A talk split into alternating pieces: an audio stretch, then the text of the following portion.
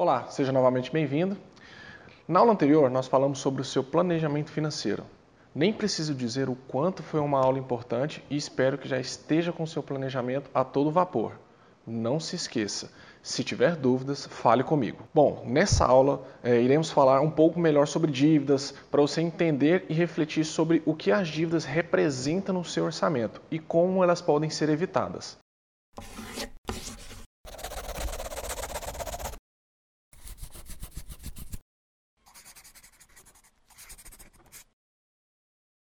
Um dos objetivos deste curso é fornecer ferramentas que possibilitem você melhorar a sua gestão financeira. Nossa proposta não é de ser punitivo, com sugestões de cortes radicais de gastos, e nem a proibição do seu consumo.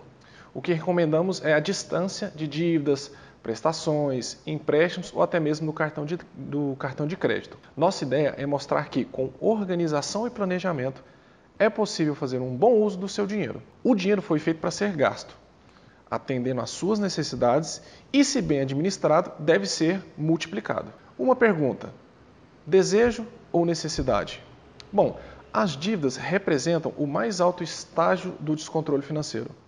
Ninguém deveria se endividar se realmente não houvesse a necessidade. Porém, diante da maior facilidade de crédito, seja por meio de cartão ou limite do cheque especial, ou diversas linhas de antecipação de, por exemplo, a restituição e até mesmo do 13º salário, muitos consumidores não resistem e acabam optando pelo financiamento de suas compras. E com isso, há um número expressivo de pessoas que se afundam em dívidas. O crédito facilitado possibilita que um número maior de compradores tenha acesso ao mercado de bens e serviços permite a antecipação e acelera a realização de um sonho, dos seus sonhos e dos seus projetos. Com o crédito ou o empréstimo, você faz hoje o que sem créditos só poderia fazer no futuro. Mas a que custo? É importante avaliarmos se o que estamos comprando é desejo ou necessidade. E se perguntar se é realmente necessário realizar esta compra neste momento. Outro ponto importante é avaliarmos a nossa capacidade de pagamento. Antes de adquirir qualquer empréstimo ou financiamento, certifique-se da sua capacidade de pagamento. Isso significa que você deve se programar para conseguir honrar os pagamentos destas parcelas. É muito fácil fazer uma dívida atrás da outra. Pequenos débitos podem se transformar num conjunto perigoso de compromissos. Por exemplo, o devedor compra um bem financiado e após ter visto que o seu orçamento mensal comporta, ele compra também, ele resolve também trocar de carro e faz um financiamento em 36 vezes.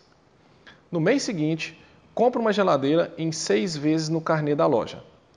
Neste exemplo, o cliente trabalhou com a contabilidade mental, é pensando em uma conta de cada vez e não somou todas elas. Na hora que chegam todas as contas para pagar, surgem os problemas deste devedor. Você sabe que são gastos fantasmas?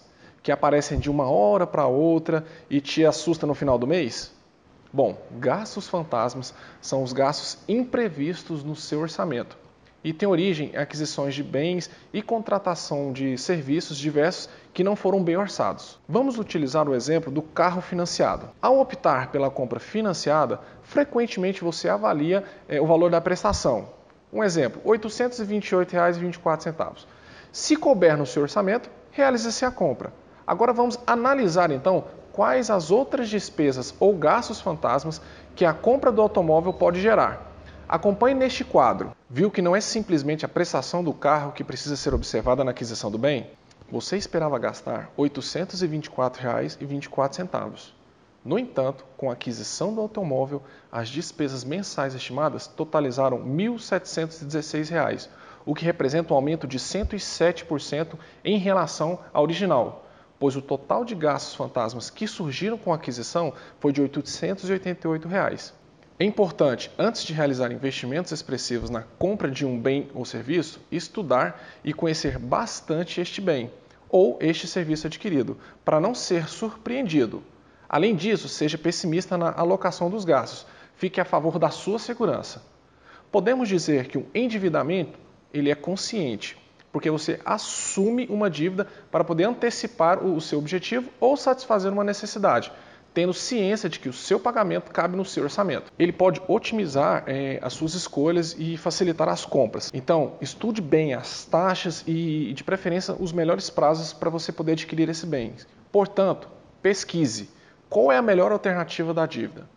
Em uma compra a prazo de um eletrodoméstico, por exemplo, é, antes de comprá-lo, defina a marca, o modelo e em quantas vezes você quer efetuar o pagamento. Logo em seguida, inicie a pechincha, ou seja, pesquise na internet, veja as lojas com descontos, faça a cotação de preços é, nas mesmas condições em todas as lojas, use a internet ao seu favor.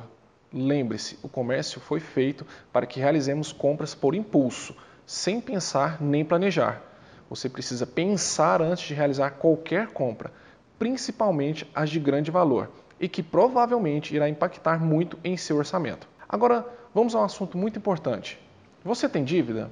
Se você tem, não se preocupe. Vou lhe dar uma receita infalível para negociar as suas dívidas. Para começar, faça uma lista contendo todas as suas dívidas. Liste cartões de crédito, cheque especial, carnês, boletos, empréstimos e financiamentos. Agora, estabeleça a sua estratégia para a negociação dessa, né, dessa dívida. Antes de fazer a negociação com o credor, pense nos argumentos que irá apresentar e leve todos os documentos é, que comprovem. Faça uma lista de perguntas que você poderá fazer antes de, antes de assinar qualquer negociação. Por exemplo, qual será o desconto em percentual sobre a dívida total? Se eu pagar a dívida, posso ter um desconto? Se parcelar, quais serão os juros? Depois de pagar, em quanto tempo terei minha situação regularizada junto ao Serasa? Quando pagar, vou receber uma carta de quitação? Se restar alguma dúvida, não decida por impulso. Peça para que a proposta de negociação seja feita por escrito. Leve para casa discuta com a família e volte depois com uma, com, com uma contraproposta. Ou, se houver concordância para assinar o contrato de negociação, assine. Veja qual a melhor opção que se encaixa no seu orçamento e feche o negócio. Lembre-se, o credor tem total interesse em receber sua dívida. Então aproveite este momento para poder barganhar o melhor negócio procure não aceitar a primeira proposta que lhe fizerem. Uma negociação de dívida é praticamente uma nova venda. Pechiche o preço. O mais importante nisto tudo é eliminar o máximo possível de dívidas e limpar o seu nome caso esteja nos órgãos de defesa do consumidor, pois você poderá perder muitas oportunidades de negócio e até mesmo de emprego se estiver com o nome restrito na praça. Feito isso, o próximo passo é evitar novas dívidas. Não aceite crédito fácil, é, que algumas instituições ofertam com taxas com taxas maiores. Mantenha a sua planilha ou aplicativo financeiro sempre atualizados. Busque equilibrar as despesas e receitas, com, eh, cortando principalmente os excessos. Reserve pelo menos 5% da sua renda mensal para imprevistos, mesmo enquanto paga as suas dívidas. Evite fazer novas dívidas quando entrar um dinheiro, por exemplo, 13 terceiro ou uma rescisão. Use este dinheiro para quitar dívidas atuais. Poupe para os imprevistos ou junte para poder comprar à vista. Bom, se você gostou dessa aula, foi uma aula um pouco mais curta, porém ela é muito importante, tendo em vista que ela é um passo decisivo para você poder mudar a sua vida, principalmente para poder conquistar os seus objetivos. Então, é o seguinte: se você gostou, compartilhe, curta, é, indique para a sua família. Se você tem dúvidas, não se esqueça de entrar em contato comigo em nossas redes sociais ou até mesmo por e-mail. Um forte abraço e até a próxima aula.